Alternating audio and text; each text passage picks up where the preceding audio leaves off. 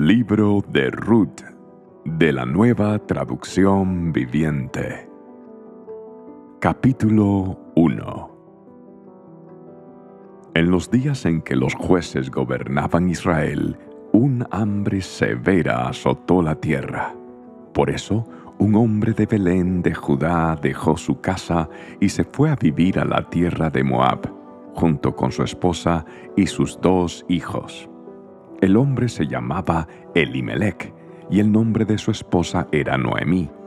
Sus dos hijos se llamaban Malón y Kelión. Eran efrateos de Belén en la tierra de Judá, así que cuando llegaron a Moab se establecieron allí. Tiempo después murió Elimelech y Noemí quedó sola con sus dos hijos. Ellos se casaron con mujeres moabitas.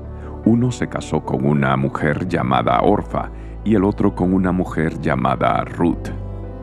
Pero unos diez años después murieron tanto Malón como Kelión. Entonces Noemí quedó sola, sin sus dos hijos y sin su esposo.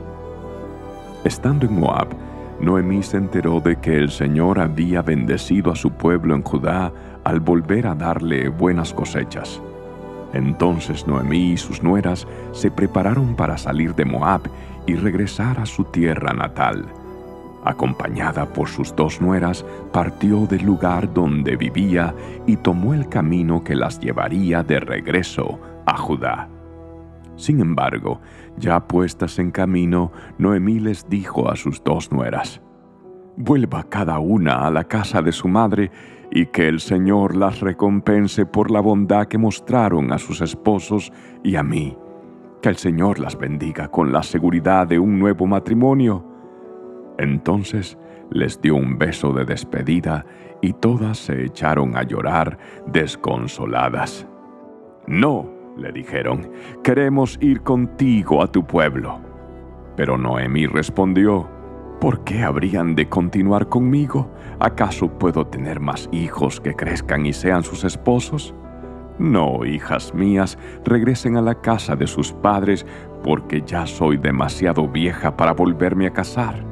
Aunque fuera posible, y me casara esta misma noche y tuviera hijos varones, entonces, ¿qué?